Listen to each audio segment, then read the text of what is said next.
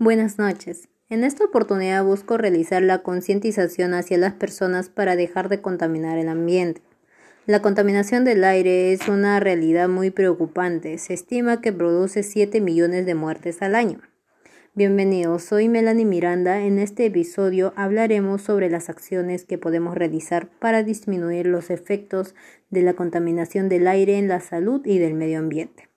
En este podcast te daré información que llevarás a la práctica para apoyar la conservación de una buena calidad del aire.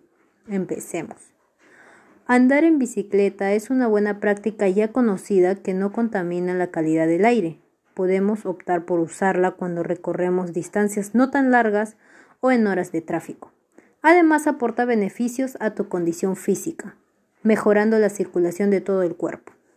Segunda práctica es evitar quemar la basura, ya que al hacerlo se liberan sustancias venenosas al medio ambiente, como lo son el mercurio, plomo y otros metales pesados.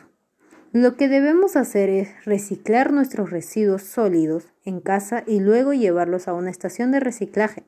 Un dato importante, según una investigación de la Agencia de Protección Ambiental de Estados Unidos, la contaminación interior es a menudo entre 2 y 5 veces más grande que la exterior esto refiriéndose a la calidad del aire dentro de casa.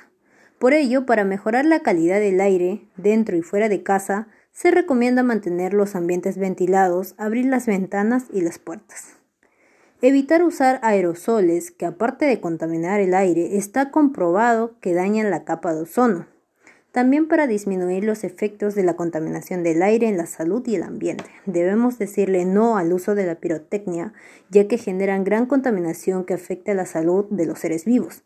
Las partículas finas con menos de 2.5 micrómetros de diámetro que liberan los pirotécnicos entran directamente al sistema respiratorio y pueden causar súbitos malestares o una crisis en pacientes vulnerables como asmáticos o personas con enfermedades cardiovasculares. Es muy importante que todos cuidemos las áreas verdes, parques y áreas naturales protegidas que representan el llamado pulmón del mundo.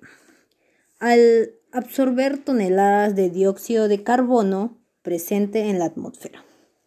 Gracias por haber escuchado esta concientización. No olvides que todos podemos hacer algo para contribuir con el cuidado del medio ambiente y la calidad del aire que nos rodea.